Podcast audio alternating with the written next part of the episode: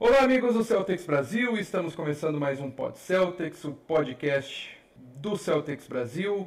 Estamos entrando no, estamos começando o nosso 91 episódio do Pod Celtics, que o título é Segue o líder porque o Boston Celtics é o líder isolado da NBA inteira, do somando leste e oeste e é, é, bem curioso que o Pod Celtics 91 com o Celtics campanha 9-1, 9 vitórias, uma derrota. Eu sou o Fábio Maleu, âncora deste programa, e aqui comigo Gabriela Nichini. Seja muito bem-vinda. Qual o teu destaque inicial? Estava fazendo falta aqui no nosso Pod Celtics. Seja muito bem-vinda. Bom dia, é, boa noite, bom dia, ótimo. Mas parafraseando o grande cantor Roberto Carlos, eu voltei agora para ficar. É, então vamos lá, né? Depois de um longo verão aí, eu tô de volta ao Pod Celtics. Graças a Deus tá tendo muita gente aí para falar do Boston Celtics ao longo dos programas. Mas hoje cá estamos, nessa bela véspera de feriado. E o meu destaque inicial de hoje, além do retorno, porque eu sou narcisista, é, vai pro retorno do Isaiah Thomas ao TD Garden. Não é a primeira vez que ele vai lá, né? Mas digamos, foi tipo a primeira vez que ele jogou bem desde que ele saiu do Boston Celtics. Ele teve uma carreira bem desde que ele saiu. E ontem ele teve 18 dos 133 pontos do Washington Wizards. Fez um jogo bem decente. Foi muito legal vê-lo jogando bem, que é uma pessoa que, independente da gente querer ou não de volta em Boston, é um jogador pelo qual a gente tem muito carinho, né? Com certeza. Deixou deixou muitos fãs na cidade de Boston, o Isaiah Thomas, que teve uma passagem bem boa do lado de dentro da quadra, mas também excelente do lado de fora da quadra, arrebatando os corações dos torcedores do Celtics. E aqui já registrando o pessoal que vai começando a, sua, a, a participar aqui do programa com a gente, o Sander Batista, o Vinícius Gaesk, dando boa noite aqui para nós, né? Estamos gravando na noite do dia 14 de novembro, mas você pode escutar a qualquer momento nas plataformas de podcast. Acesse o celticsbrasil.com.br, que é o nosso site. Lá vai ter as nossas redes sociais, nos siga nas nossas redes sociais, vai estar lá no, no rodapé do site, tem os links para o Facebook, Twitter, YouTube, Instagram. E também é, nos siga nas plataformas de podcast. Estamos no Apple Podcast, no Spotify, Google Podcasts, TuneIn e tantos outros. É isso? Fábio, você não quer dar seu destaque inicial? Calma. tá Continuaria com o meu destaque inicial, uh, mas muito bem lembrado, claro. Aqui a parceria de lado a lado. Meu destaque inicial vai para a lesão de Gordon Hayward. Não é um destaque positivo, mas é algo que temos que é, registrar aqui. Dos males, o menor, apenas seis semanas de fora Gordon Hayward. Pensava-se que poderia ser mais. E to toda vez que Gordon Hayward sai machucado, a gente prende a respiração e, e quer que ele fique bem. E ele que iniciava uma temporada muito boa, relembrando aquele Gordon Hayward de outrora, tanto que foi é, deu título ao programa anterior da semana passada, porque ele vinha jogando muito bem e especulamos se Gordon Hayward, o All-Star Gordon Hayward estava de volta. E infelizmente acontece essa lesão, mas daqui seis semanas, do meio para o final de dezembro, ele estará de volta mais uma vez e esperamos que no mesmo ritmo do começo da temporada. E não só isso, né, de copo meio cheio da lesão do Hayward, se a gente pode falar assim, mas foi uma lesão na mão que não é a do arremesso, né, então ele pode continuar treinando o lance livre, que não atrapalha. E a outra temporada, né, quando ele chegou no Boston Celtics, era uma lesão na parte inferior do corpo. Então, em questão de condicionamento físico, não é uma lesão que afete tanto o condicionamento físico do atleta, né?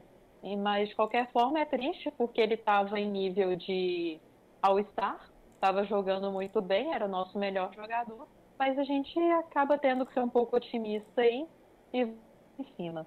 Pois é. Então, torçamos para que ele volte da melhor maneira e com, com os nossos pensamentos positivos para que, que, ele, que ele volte a ser o que já estava mostrando ser no começo de temporada. E agora vamos falar sobre as últimas partidas da última semana.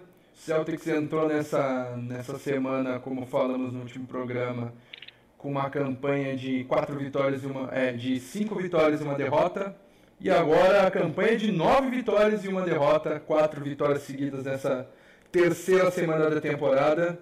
A começar por uma vitória é, por 108 a 87 contra o Charlotte, Charlotte Hornets em Charlotte. Kemba Walker voltando é, ao lugar que chamou de casa durante, durante quase uma década. E ele não teve uma boa partida, é, mas apesar de tudo liderou a equipe, pontuou na quando, for, quando foi necessário e liderou o Celtics a essa vitória por quase 20 pontos e o, o Hornets, que à época estava com uma campanha positiva e é, na quinta colocação do leste, então foi bem importante uh, a, a, atuação e a vitória contundente do Celtics é, em Charlotte. Bom, por um lado a gente teve o Kemba Walker voltando a Charlotte, né? É um jogador que deixou saudades lá, creio eu. E por outro lado, a gente teve Terry Rozier encontrando o Boston Celtics. Terry Rozier, que teve 1 de 11 no aproveitamento de arremesso de quadra em 26 minutos. Que pena, né? Fico triste com uma notícia dessa. Mas. Mas indo para o Boston Celtics, o Kemba, como você disse, teve um jogo meio discreto, apesar de ter feito um bom terceiro quarto, que foi importante para a vitória. É, o time começou, por começou meio morno, assim. Foi um de oito nos no aproveitamento dos arremessos de quadra, depois deslanchou e foi, acho que desses quatro jogos, talvez o mais fácil, ou esse dos Spurs, mas acho que esse ainda. É, que eu queria destacar aqui que foi legal para nós é que os titulares jogaram poucos minutos nesse jogo, relativamente. O que mais jogou foi o Jalen Brown, que retornou, né? Correto? E, é isso, retornou Ele de... estava, acho que, três jogos fora e isso. foi o que jogou mais minutos, jogou 32. Todos os demais titulares jogaram abaixo de 30. O Kemba não voltou para o último período, né? Acho que teve isso também. Então exatamente, foi... exatamente. Em termos de minutagem, que é uma crítica que eu, Gabriela, estou tendo em relação ao time, às vezes estão jogando minutos demais esse jogo já foi quase que exemplar, assim, com os titulares jogando poucos minutos, o que para a temporada regular eu acho que é válido. Tem que e... dar mais rodagem pro elenco. Com certeza. E, e, podemos ver boas partidas de Brad Vanamaker, de Javonte Green. É, o é, Javonte Green fez um excelente jogo, né? É. 12, 12 pontos em apenas 9 arremessos, com 13 minutos de quadra. O Vanamaker, que teve 9 pontos, 3 assistências, 3 rebotes e 2 roubos de bola em 16 minutos de quadra. Então pudemos ver bastante do, dos nossos reservas é, nessa partida contra o Charlotte, que foi, foi aquela atuação em banho-maria, né? Não precisou, não precisou tanto, tanto esforço para a vitória e que foi confirmada praticamente no, no terceiro quarto, quando o Celtics abriu abriu uma boa vantagem ao final do, do terceiro período. Quarto período foi como, como tu disseste, é, rodar os jogadores vindo do banco, podemos ver é, como, como falar do Maker, Javonte Green, também Carson Edwards, o Vincent Poirier e Grant Williams, então foi, foi bom que todos os jogadores do elenco tiveram minutos e é, todos os jogadores ativos para a partida, no caso, e, e, e, os titulares puderam descansar é, mais do que haviam feito nas partidas anteriores. Sim, os titulares jogaram muito contra os Bucks, né? Que acho que foi o jogo antes desse aí. Então, esse jogo foi interessante por esse aspecto. Assim, para mim foi o alto desse jogo, dessa forma. É, na verdade o jogo anterior foi contra o, o Cleveland, mas os titulares jogaram bastante tempo contra o Cleveland, então o raciocínio é esse mesmo.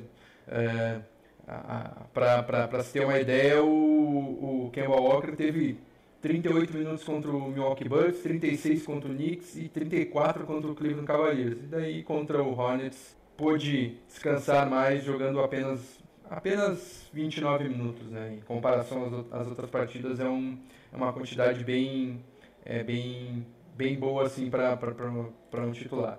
Sim. Na sequência, o Boston Celtics é, jogou, é, jogou mais uma vez fora de casa e uma vitória contundente contra o San Antonio Spurs.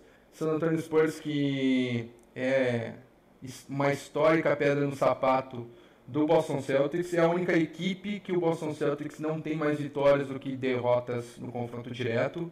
As outras 28 franquias foram mais derrotadas do que saíram vencedoras em confrontos contra o Boston Celtics. Apenas uma, o San Antonio Spurs, tem mais vitórias que o Celtics no confronto direto.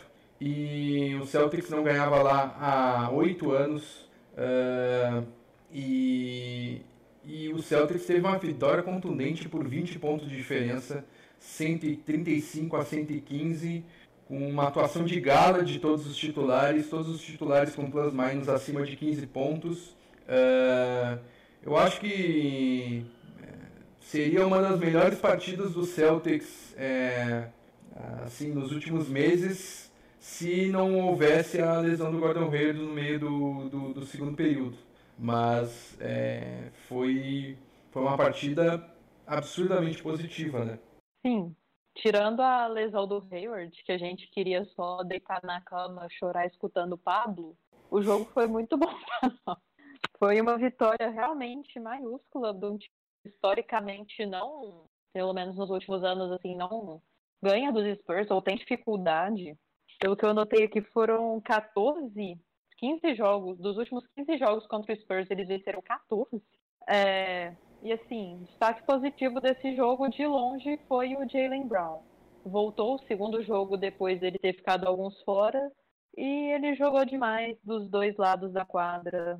É, o Smart também jogou bem. O Smart não é um jogador que pontua muito, assim, não que a gente conte com isso, mas ele tem feito suas bolas de três, não só nesse jogo, mas em outros também que a gente vai falar aqui. E, enfim, o Smart fez cinco cestas nesse jogo e quatro. Então, sim, ele contribuiu para a pontuação do time. Ele fez um jogo bom, mesmo vindo do banco, né? Jogou 25 minutos, mas veio do banco e fez 16 pontos, que é uma marca bem expressiva até porque se espera dele. E, e teve uma, uma, uma, atuação defensiva muito importante em vários momentos, é, defendendo o Lamarcus Aldridge, que é é o melhor, melhor jogador do, do, do, adversário. Em outros momentos também marcando o DeMar DeRozan, que é o, é, o outro All-Star da, da, equipe. Então o Smart mostrou, porque é um dos melhores é, defensores da NBA, é, mostrou que também é um cara bastante versátil, ele que já teve vários embates em que anulou é, Paul Millsap, por exemplo, na época em que ele estava destruindo no, no, no, Atlanta Hawks. Ele foi importantíssimo para é, para vitórias em partidas de playoff, por exemplo. E Smart marca de 1, 1, 2, 3, 4, 5. Cara bastante versátil e vem de ser é, escolhido para time defensivo de NBA, da, da NBA. E teve essa partida, é, como, como a Gabi disse, de 16 pontos é, ofensivamente, com três assistências, três rebotes, mas também defensivamente com dois roubos de bola e uma marcação implacável nos dois principais jogadores do, dos Spurs, em especial o Lamarcus Aldridge, que saiu de quadra com apenas três pontos marcados. Então vale, vale o destaque aí também para o Jalen Brown, que foi outro que é, com 30 pontos, 7 rebotes e 3 assistências, ainda assim foi um leão na defesa também marcando os principais jogadores. Ele e o Smart se re, é, revezavam quem marcava o Aldridge, quem marcava o DeRozan, que são os dois principais pontuadores do Spurs. Então foi uma partida bastante positiva para esses dois, esses dois jogadores é, dos dois lados da quadra. E claro, né, Jason Tatum com 19 pontos, Kemba Walker com 26, Robert Williams perfeito nos arremessos de quadra com 11 pontos, 7 rebotes e 6 tocos. partida é, bem números bem impressionantes do nosso querido Time Lord. Exatamente. Muito bem. Uh, então, antes de, pa de partir para as próximas partidas, registrar aqui mais comentários do pessoal. Uh, o Vinícius Gaeski falando que é, não sabe qual é, qual partida do Boston, do, do Boston Celtics ele ficou mais feliz se for quando o Terry Rozier foi para o Charlotte Hornets ou o Kelly Olynyk foi para o Miami Heat. é, Escolha difícil, né? É, é duro, é duro, é, é duro esse páreo. É, o Rodrigo Esnarriaga está aqui também com a gente. É, ele pergunta se dar um buyout no Wanamaker é um sonho impossível. Não, não acho que vai acontecer até, até o final da temporada. Acho que a tendência é ele terminar a temporada pelo Boston Celtics. Não, não faz sentido um buyout no, no Wanamaker. Talvez uma troca dele, mas buyout eu acho muito, muito, muito difícil. Uh, Pedro Grison falando que está com eco. Alguém, alguém mais ou é só o Pedro? Podem, podem comentar aí no, no chatzinho. É, a gente está apanhando um pouco da qual plataforma que a gente usa para fazer e estamos abertos aí a testar, né? Então, podem comentar mesmo. Qualquer crítica construtiva vai ser muito bem-vinda. Uh, o Danilo Veronese perguntando se alguém ainda sentindo falta de, de Kyrie Irving. Nenhuma falta, meu amigo. Já falamos sobre isso, vamos tentar deixar o ódio um pouquinho de lado, mas o que eu mais quero é que esse senhor fracasse na sua carreira. Desejo a ele tudo de ruim, né? Como diria o torcedor lá que foi receber o time do Flamengo no aeroporto, algo assim. O Pedro, Pedro Guizon é, pergunta o que, é, o que precisamos para sermos um forte candidato ao título. Isso vamos, é, vamos falar na sequência do programa. E o Danilo Veronese pergunta, é, Fábio, qual a contusão de Hayward? Por que não ir atrás de algum free de Carmelo, Jamal Crawford? Acho que com, com o time é, jogando da maneira que está e é, bastante unido, não vejo o Danny Ainge indo atrás desses jogadores. Acho que o, o objetivo do Danny Ainge é achar a melhor troca possível, ou, um, ou, ou no mercado de, de, de buyout, mas para fevereiro. Acho que até fevereiro não, não, não vejo o Boston Celtics fazendo, fazendo trocas ou fazendo movimentações no mercado. E a previsão de retorno do Hayward é tipo pro Natal, né? Então Exatamente. é uma coisa que vai afetar completamente a temporada dele. Claro que tem que ver como ele vai voltar, mas não é uma lesão que não nem se compara com a que tirou ele de duas temporadas atrás. Então, vamos com calma, né? Na partida seguinte da semana, o Boston Celtics enfrentou é, o Dallas Mavericks, que é, vinha quente na temporada, com a terceira melhor campanha da Conferência Oeste, sendo liderado por um Luka Doncic que faz uma temporada absurda com é, médias de triplo-duplo com quase 30 pontos por jogo e é, sem forçar nada, né, seu Russell Westbrook. Uh, um, uma média de triplo-duplo ao natural.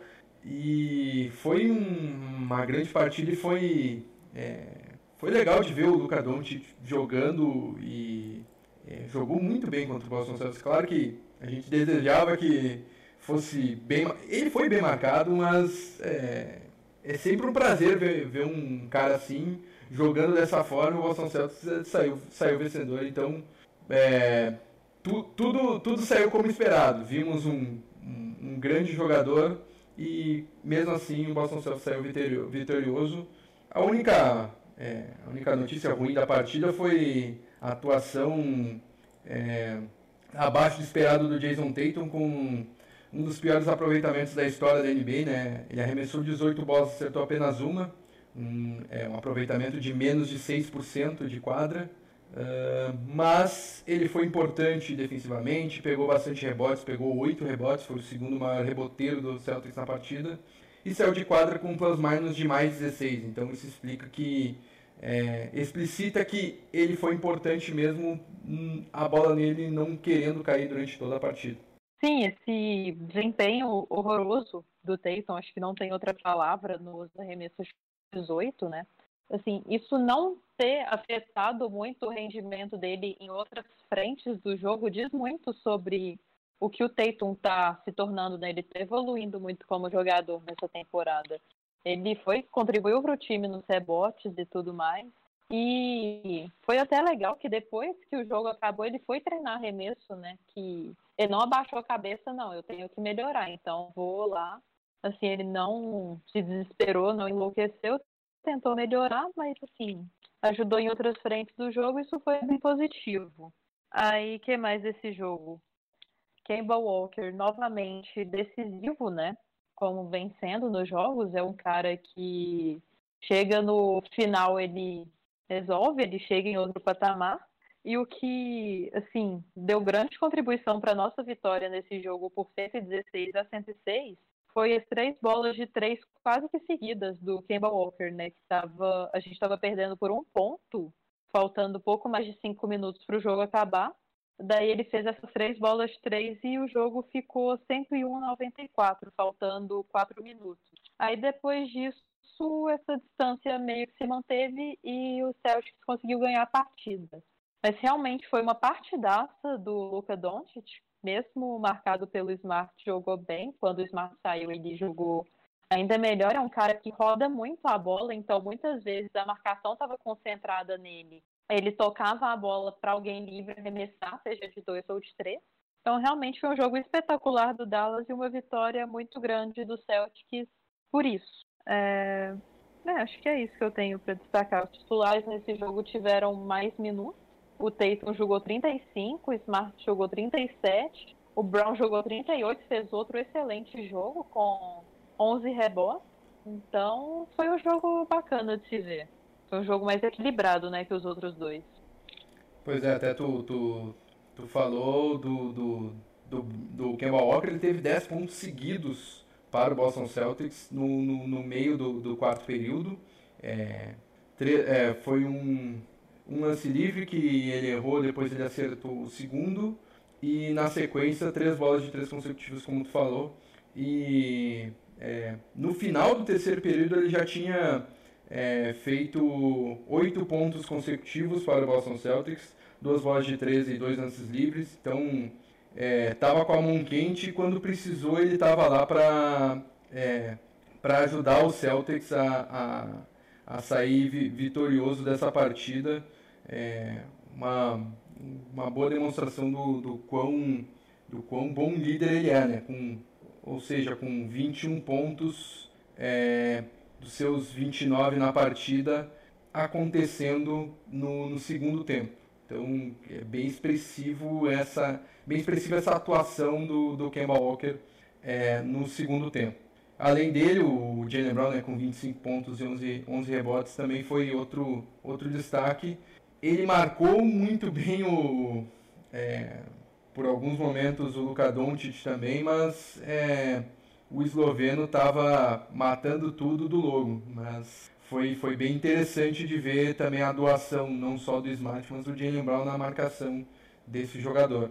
E... ver os números do Doncic aqui, ele fez ainda 34 pontos, teve 6 rebotes e 9 assistências. Então, realmente é um cara que passa muito a bola, né? Isso. Quase chegou no duplo-duplo aí com 9 assistências. É, as médias deles são de né, 29 pontos, 10 rebotes e 9 assistências na, na temporada. É, completamente sem forçar, diferente do Westbrook, como eu havia falado antes. e também vale, vale citar o, a, a boa partida defensiva dos é, jogadores de garrafão do Boston Celtics, em especial Daniel Tais. É, e o Robert Williams. Os dois é, foram, foram bem defensivamente e limitaram ao Kristaps Porzingis, que é a, a, segunda força desse time do, do Dallas Mavericks, a apenas 4 pontos e 5 rebotes, com aproveitamento de 1 de 11.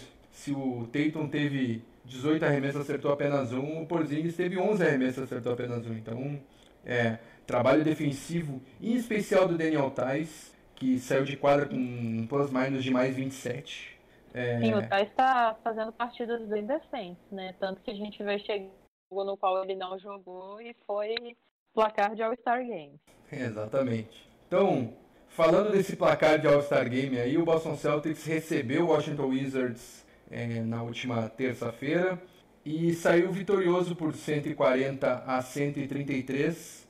Na pra... última quarta, não? pode ser, pode ser. Pode ser quarta, então. É. Uh, e o Boston Celtics saiu vitorioso por 7 pontos, 140 a 133. Uh, Bradley Brill é, teve 44 pontos. É, Isaiah Thomas, 18 pontos. O, o Rui Hashimura teve 21 pontos. Então a defesa do Celtics sentiu aí a ausência do Daniel Tais, como, como a Gabi falou. Mas também teve uma partida exemplar do lado ofensivo da quadra, de todos de, de, de, seus titulares e destacar também as entradas dos dois armadores vindo do banco, Carson Edwards, que teve 18 pontos, arremessando muito bem, e o Anamaker, que teve 10 pontos e 5 assistências na, na partida. É, e a gente esperava que fosse mais fácil, né? Pela campanha do Washington e tudo mais. Acabou sendo um jogo um pouco complicado. Sim, mesmo em momentos que a gente tinha uma liderança muito grande no placar, permitimos runs do time do Wizards. Isso, assim, ganhamos e tal, mas acaba sendo um pouco. acende um pouco o sinal amarelo, né? o, a defesa realmente deixou muito a desejar, só ver que o time tomou 133 pontos, né? E foram 64 pontos sofridos no garrafão, que é realmente um número muito grande e que eu atribuo um pouco à ausência do Ty, sim. Se não esperava dizer isso, talvez alguém pode jogar isso contra mim um dia, mas eu acredito que ele tenha feito falta nesse jogo. E o Bradley Beal jantou a gente mesmo, fez 44 pontos com 17 de 27 nos arremessos de quadra. É, deixa eu ver. Um, o Enes Kanter voltou a jogar mais minutos, né? Jogou 25, mas o time estava sem o Thais e sem o Robert Williams, então a posição 5 ficou um pouco desfalcada. É, e... vimos muitos minutos do, do, do do calouro é, Grant Williams na, na, na 4 e do Vincent Poirier também, outro calouro, né? Claro que é um calouro vindo da Europa, mais velho, mas é, também é, estreando na NBA nessa temporada. Então foram dois, dois caras não muito, não muito experimentados que foram, é, foram colocados na posição. E o Grant Williams é bem baixo, né? É um ala pivô de é, 2 metros e 3. Então não, não, não é um é cara. Posição. É, não é um cara muito afeito a jogar na, na posição 5. Mas também é, foi bom. Foi bom ver o Enes Kanter voltar a jogar com 13 pontos, 9 rebotes, e ele foi, foi, foi é, relativamente bem defensivamente. Uh, ele que não é lá um grande defensor, mas eu tenho esperanças que o Brad Stevens vai conseguir fazê-lo evoluir defensivamente. Não vai ser aquele cincão que a gente espera, mas também não vai ser a peneira que é, o Enes Kanter mostrou no, na, nas equipes pelas quais passou anteriormente. E quanto ao placar elástico, eu acho que também teve muito a ver com. É, acho que o, o Celtics jogou com, com o pé no freio a partida toda. É, jogou em ritmo de treino. Não se esforçou tanto e também por isso o Bradley Beal pontuou bastante, por isso o Ashimura pontuou bastante. Acho que faltou é, faltou vontade dos jogadores, mas também compreensível. É, jogou ali é. no jogo, ah, jogando no meu 60% eu vou ganhar igual, então vamos jogar no 60% e se poupar para uma viagem é, bastante desgastante que o, é, o Celtics tem por vir aí a começar pelo, pela partida contra o Golden State Warriors amanhã. Então, é, na madrugada de sexta para sábado. Exatamente. Um, é. é. foi um jogo que, assim, por mais que tenha tomado essas runs, assim, foi aquele jogo de tênis, assim, que o cara tá uma quebra na frente, às vezes dá aquela emoção, mas no fundo você sabe que ele vai ganhar. Foi um jogo que, como e o, o Celtics tem uma viagem para o Oeste e vai jogar cinco partidas consecutivas no Oeste fora de casa. Contra Golden State, Sacramento, Phoenix, Los Angeles Clippers e Denver Nuggets. São... É uma sequência puxadinha. Né? Exatamente. Então, fechamos, fechamos aí o, os comentários sobre a partida contra o Washington Wizards. Vou registrar aqui mais alguns comentários. É, o Thiago Souza está aqui com a gente. Uh, o Guilherme Pinheiro elogia a nossa comentarista Gabriela Arlequini, sempre com Deixa eu mandar precisos. um abraço pro Gui aqui, porque senão ele não vai olhar mais na minha cara. Um abraço. Um abraço pro Gaes também, que é outro que não vai olhar na minha cara se eu não falar nada. Bom, é isso. Voltamos à programação normal. É, o Sander Batista falando que será que o tão sonhado pivô do Boston já não está no elenco? que seria o Robert Williams, Acho que ele pode vir a ser um grande pivô, mas não, não, não é o. Na, na atualidade, não é o. Precisa dar tempo para ele. Ele ainda tem muitos erros é, de posicionamento, ele vai muito seco em fintas e é, o que acaba é, acaba facilitando o, o, trabalho dos seus matchups e, é, e também ele acaba se pendurando muito em faltas, então acho que é, tem, tem que dar tempo para ele. Pra, esses erros são perfeitamente corrigíveis, acho que ele tem um bom futuro aí no Boston Celtics. Só não dá para colocar ele de titular e para ser o, o cara da o pivôzão da franquia Acho que seria precipitado neste momento. Vamos dar minutos para o Thais, Canter está aí também. E vamos é, revezando esses três aí para pegar o melhor de cada um deles. O JP Gamer BR tá gritando volta Horford aqui. Saudades do meu ex. É, saudades do dominicano. Uh, Danilo Veronese falando que o Doncic é o maior talento pós LeBron James. Olha, Danilo, é, é bem. É bem Torcedores, é, calma. É bem por aí mesmo, mas em termos de talento, não, não é uma mentira, não. Não é, não é um absurdo falar isso, não. Em termos de talento, me vejo obrigado a concordar com o Danilo. É, então vamos eleger os melhores jogadores e piores jogadores do Celtics na semana, Gabi. A começar pelo troféu Que Homem de melhor que jogador. Homem melhor jogador da terceira semana do Boston Celtics na temporada. Qual o teu voto, Gabi? Cara, eu não gosto de dar o melhor que homem pro melhor jogador, porque pra mim o melhor jogador é o Kemba Walker, mas eu gosto de dar para um jogador que para mim tenha se destacado, sabe? Seja como for. Jogador nesses últimos quatro jogos foi o Jalen Brown. A gente sempre mencionou, ó, ele teve excelentes partidas, ele contribuiu sempre dos dois lados da quadra, né? Acho que ele aprendeu um pouco a marcar lá no time USA e contribuiu ofensivamente. Então, para mim, foi, digamos, a surpresa mais positiva da semana. Então, meu que homem é nosso querido Jalen Brown.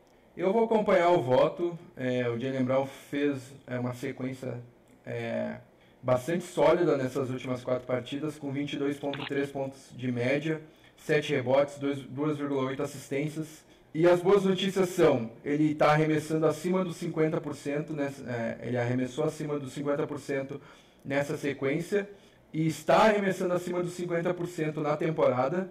E a melhor notícia da, da é, dessa última semana, ele teve 87% de aproveitamento no lance livre, que era de longe a principal falha do seu jogo. Então, é, por, por essa evolução dele, eu, eu vou acompanhar o, o, o voto e ele ele tá vindo para a temporada de para ser considerado para um prêmio de monstro pro player, hein? Tá aumentando bastante suas médias e sendo bastante importante para esse Boston Celtics, que é que tem a melhor campanha da temporada. Então, vai o troféu que homem para Jane Brown. É, tá jogando muito. Só queria complementar que das análises que eu vi desses jogos, muito foi destacado que em dadas situações, em vez dele abaixar a cabeça e sair quicando a bola, ele tá mais cadenciando o jogo, olhando para os lados. Então você vê uma clara evolução no, meio que no modus operandi dele, né? Isso é muito positivo pro elenco, questão de jogo coletivo, questão de administrar o jogo, não ir tanto para individualidade. Então, a gente vai abordar um pouco dessa, desse jogo coletivo do Boston, mas só queria deixar esse comentário aí em relação ao Jalen Brown. Maravilha. E o, e o troféu Tia Neide de pior jogador da semana, qual o teu voto, Gabi? Janeiro está complicado, né, cara? Quatro vitórias, tá 9-1 para nós, empolgou, vai ser difícil ganhar da gente, só não pode falar o campeão voltou, porque, né, não dá. Mas Janeide, para mim, embora seja difícil escolher um, vai ser o Odelay, que foi, teve poucos minutos nesses jogos, mas assim, nos poucos minutos que teve não fez muita coisa, ele tá perdendo espaço no elenco para outros jogadores.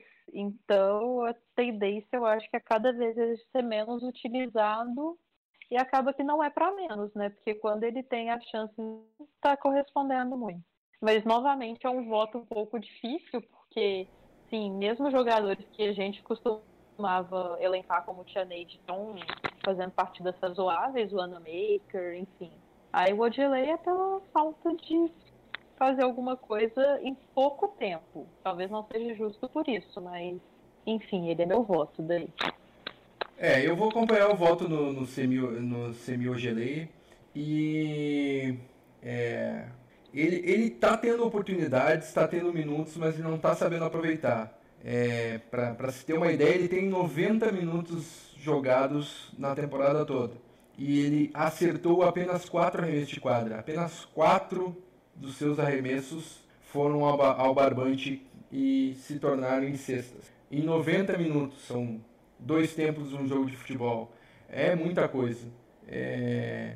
Mesmo que não seja o foco dele, é... mesmo assim ele tem que contribuir do, dos dois lados da quadra.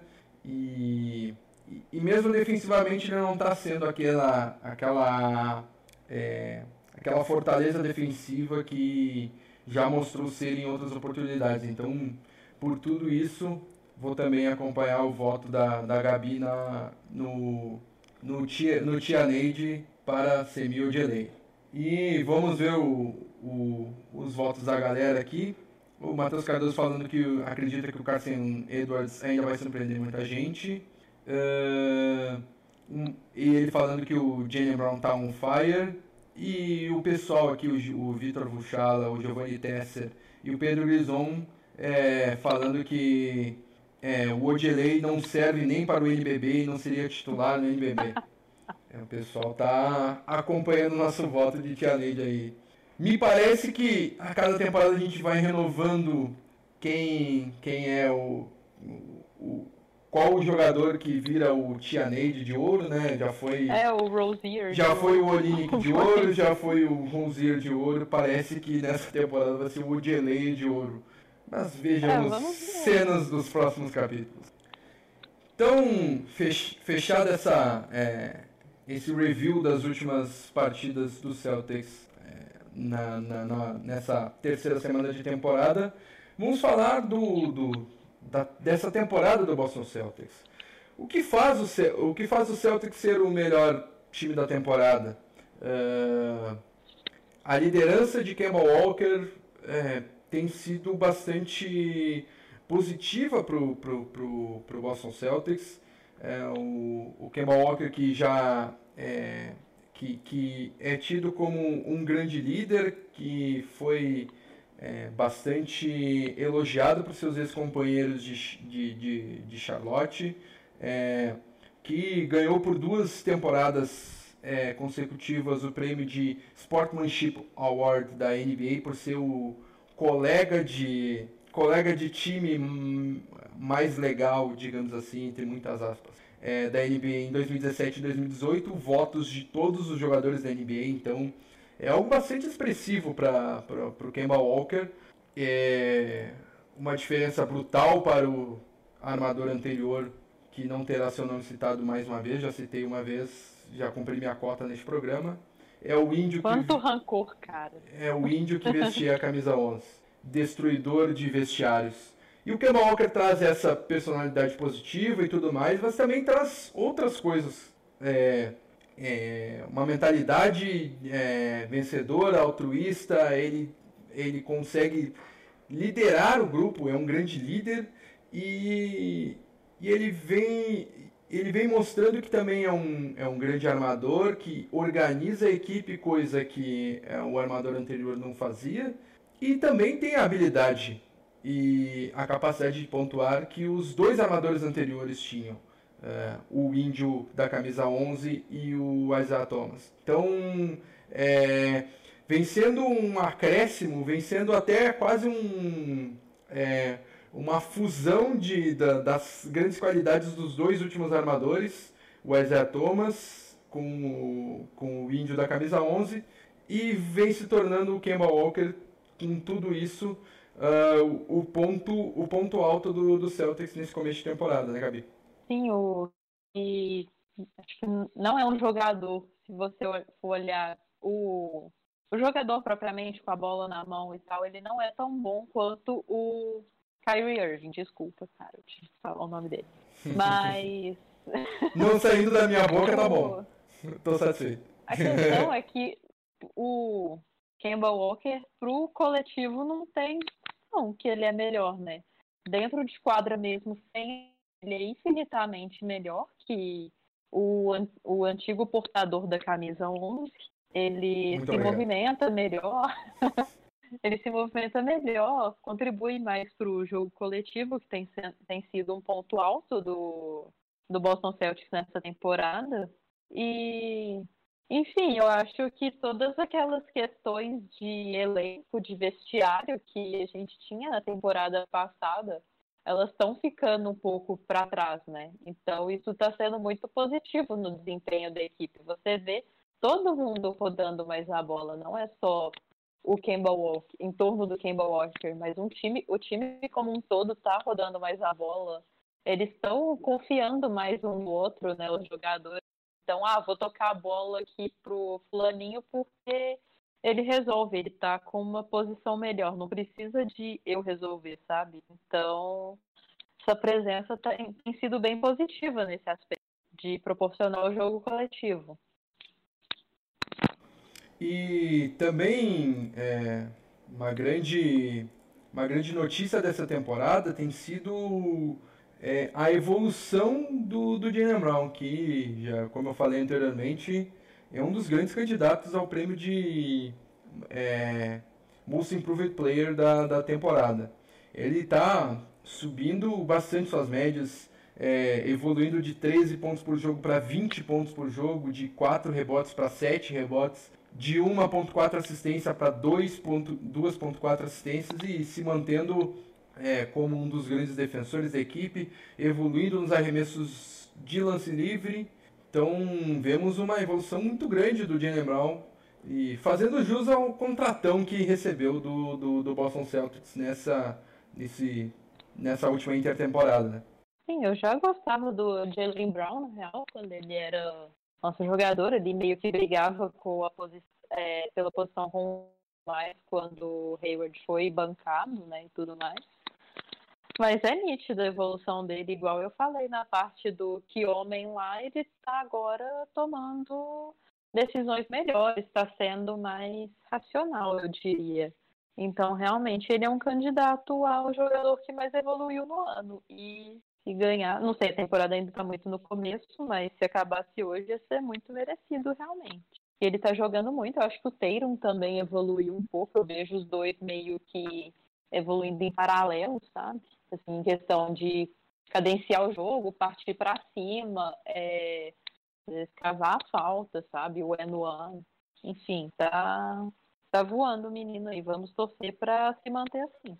E outro, outro ponto positivo do Boston Celtics na temporada tem sido é, a parte ofensiva da equipe e a organização ofensiva da equipe o que tem, tem que mostra muito o dedo do Brad Stevens no, no, no na equipe. É, eu vejo que o, o, Brad Stevens voltou a ter o controle do time, porque é, nas duas últimas temporadas é, o controle do time era do, do antigo camisa 11 que decidiu o que fazer em quadra. E se o Brad Stevens definisse uma jogada que não agradasse ao camisa 11, camisa 11 ficava de birrinha e reclamava no vestiário e fazia uma panela contra o treinador, como foi falado em outros em programas anteriores e tem textos variados aí no saltosbrasil.com.br que abordam toda todo esse embrólio aí com o camisa 11 anterior. E até trago aqui o comentário do, do Giovanni Tesser que o maior reforço da temporada pro Boston Celtics foi mandar o camisa 11 para o Brooklyn Nets. Então, por tudo isso, vemos uma grande evolução ofensiva da equipe e vemos o Brad Stevens conseguir desenhar jogadas para os outros jogadores, né? A última bola não precisa ser mais do armador. É, o Jason Tatum pode matar a última bola e o Kemba Walker não vai ficar de, de beiço. Então é muito importante ver que o Brad Stevens volta a, a, a ter os holofotes sobre ele e ele que já foi apontado como o grande sucessor do Greg Popovich outrora, é, decepcionou nas duas últimas temporadas e eu acho que essa é a temporada de afirmação e de, é, de mostrar que ele é sim um grande treinador, uh, tendo o controle do time e do vestiário, né, Gabi? Sim, eu, a gente acho que sempre meio que acreditou no trabalho do pessoa com a prancheta. Às vezes até lá no grupo da equipe ele é conhecido como nerd das pranchetas, porque tendo assim ele tem muito conhecimento técnico, né? Só que ele pecava um pouco em lidar com os recursos humanos do elenco. Aí essa temporada isso parece não estar sendo um grande problema. Então, assim, estão deixando o homem trabalhar, né? Como se diz. E outra crítica que se fazia em relação a ele era a parte de minutagem, que muitas vezes ele deixava os caras mufando no banco e o time perdendo. Essa temporada, tipo, a gente falou em, de alguns jogos aqui, teve muitos titulares que jogaram por muitos minutos.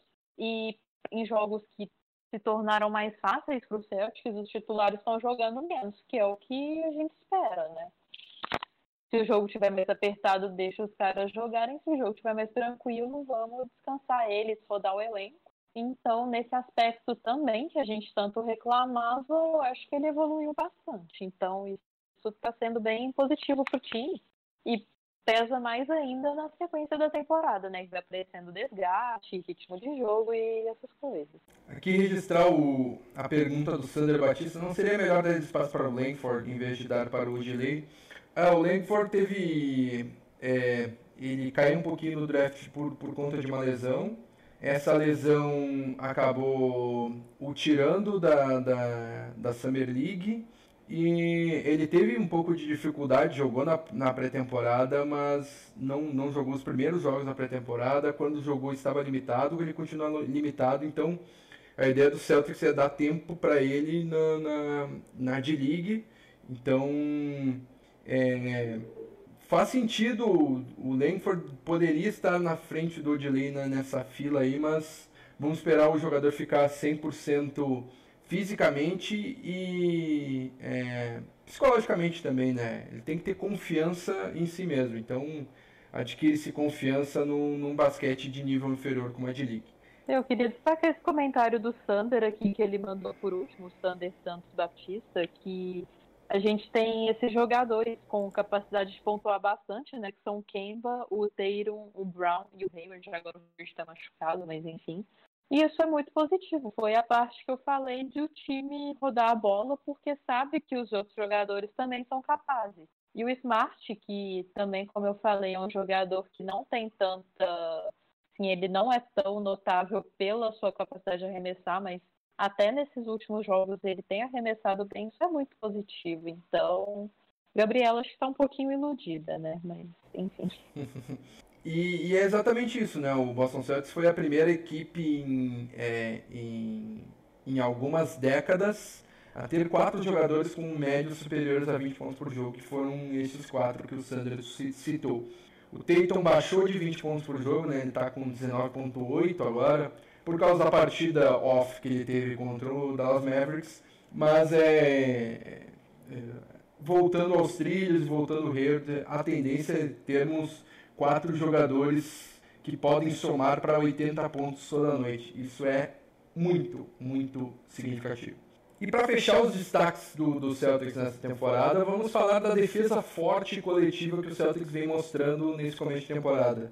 Gabriela Niquinho, eu te confesso que estava preocupado com a defesa do Boston Celtics, porque não tínhamos um cincão pedreiro para é, extinguir e proibir as ações de infiltração dos adversários para pegar os rebotes.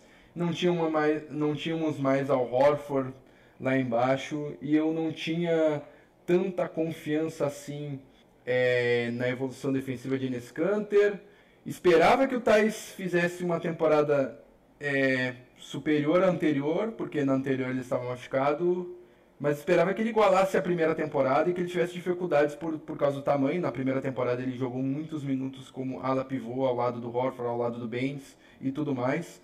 E não esperava que o Kemba Walker fosse é, evoluir tanto na defesa. Eu acho que ele não tinha vontade de defender no, no, no Charlotte Hornets, porque simplesmente ele virou um, bom defensor no Boston Celtics. E Max Smart e Jalen Brown estão é, no nível de sempre, nível de seleção de defesa e nível de defensor da temporada, que é o Max Smart. Se tu estás, tu, tu estás iludida com, com com o Celtics na parte ofensiva, eu estou iludido na parte defensiva. Olha, é, essa parte defensiva do Boston Celtics está tá fazendo brilhar o, brilhar o olho do gaúcho aqui. Sim, apesar do último jogo ter sido um pouco ligar o alerta, né? Mas também em função dos desfalques que tivemos para essa partida, a defesa do Celtics realmente está enchendo os olhos, sendo que a posição de pivô era uma desconfiança que a gente tinha, né? Por causa da saída do dominicano querido saudado ao Hoffland. Eu acho que esse bom desempenho defensivo não isenta o time de correr atrás de um pivô, talvez. Mas desde tipo, o que está acontecendo é que o time está bem montado, né? Então, mesmo você não tendo o Hofford ou quem fosse, ser um pivô, o time funciona bem na defesa por causa do esquema. Às vezes você não tem a peça clássica, mas você se adapta ao que você tem e cria um esquema bom defensivo. E acho que é o que está acontecendo, né? E o Smart realmente dispensa comentários, o Brown também. E. e... É, o time é bom, né? É. E o Celtics não, não, não, não tá tendo que fazer compensações como nas temporadas anteriores. É, o Celtics tinha que fazer compensações para esconder seus principais jogadores, que é, na última temporada foi o Camisa 11, na, na penúltima também, e na antepenúltima foi o, o Isaiah Thomas. Todos eles péssimos defensores, né? É, e o Celtics hum, tinha um esquema que protegia eles, que escondia eles defensivamente, que fazia compensações. E como havia falado antes, o Sandra também também destacou aqui agora, né? E o Kemba ajuda muito na defesa, né? Pois é, o Celtics não precisa fazer compensação nenhuma, tá todo mundo focado no seu matchup e o Marcus Smart não precisa ficar. Ah, eu tenho que olhar o meu jogador, mas tenho que olhar o que o camisa 11 está marcando ali porque ele vai ser driblado e eu tenho que me preocupar. O Horford, ah não, eu tô, tô aqui com esse cara aqui, mas eu tenho que olhar aquele outro cara lá porque aquele outro cara lá vai passar pelo camisa 11. Não, não está sendo necessário isso, está cada um, cada um na sua e todo mundo ajudando, e os cinco que estão na quadra estão ajudando. Até o, Fer, o Fernandinho Marque aqui é, cita que o Tatum se desenvolveu muito na defesa nessa temporada também. Uh, talvez seja fruto dessa é, de não precisar compensar os outros jogadores à sua volta, mas ele também evoluiu e o Celtics não precisa compensar pelo camisa 11 e pelo camisa 0 o Jason Tatum. Agora cada um, cada um marca o seu. E temos dois defensores de elite, que são Marcus Smart e Jalen Brown. Temos do, dois bons defensores que vem mostrando grande evolução, como Kemba Walker e como é, Jason Tatum. E temos na, na posição 5, geralmente, um cara que é, não são defensores de elite, mas tem como principal característica de seu jogo a defesa, que é o, é o Daniel Tais, que foi melhor defensor na Alemanha.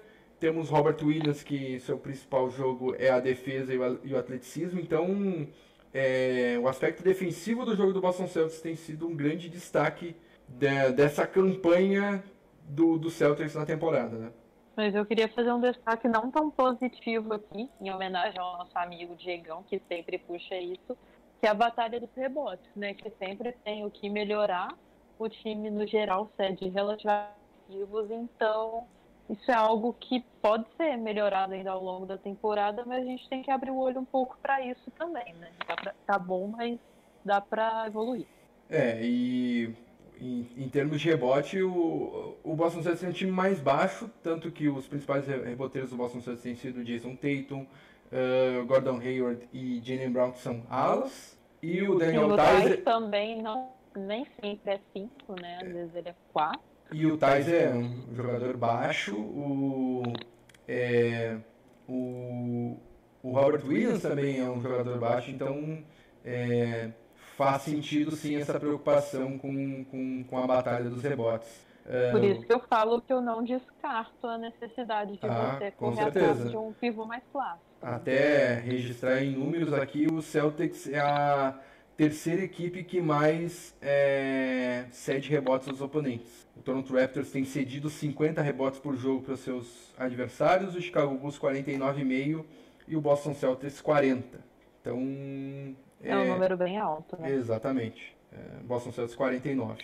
Então vamos fechando mais um Pod Celtics aqui, registrar também o comentário do Luiz Vasconcelos para fechar esse programa. Muito obrigado à audiência de todos. Muito obrigado, Gabi, pela, pela tua participação sempre brilhante aqui com a gente. Grande abraço a todo mundo e tchau, tchau.